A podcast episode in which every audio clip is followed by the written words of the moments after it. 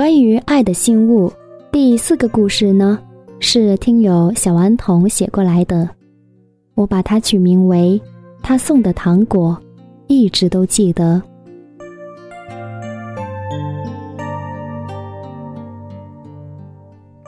他说：“爱的信物，一五年他去香港旅游的时候给我买的手信，从来没有想到他会给我带礼物。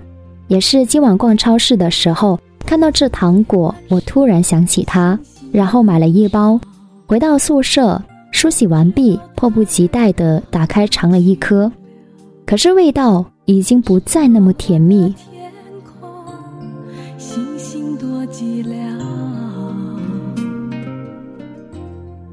很简短的几句话哈，但是呢，大概也了解了这个故事。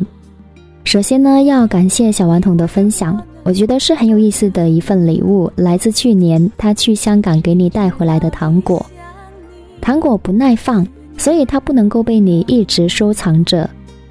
但是我们以为，可能跟他的故事呢，也许可能经过时间的流逝会淡忘。但是呢，可能在不经意间的某一个瞬间，当你看到曾经他给你买过的一些啊东西的时候呢，又很容易就勾起了过去的一些往事。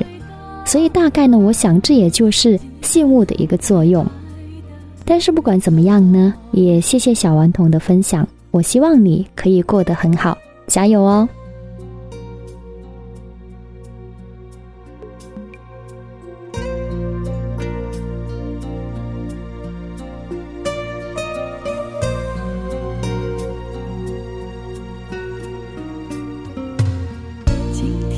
伤的心事很少不知道这样算好不好？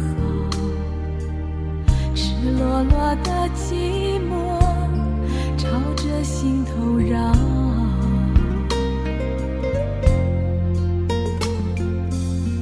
我以为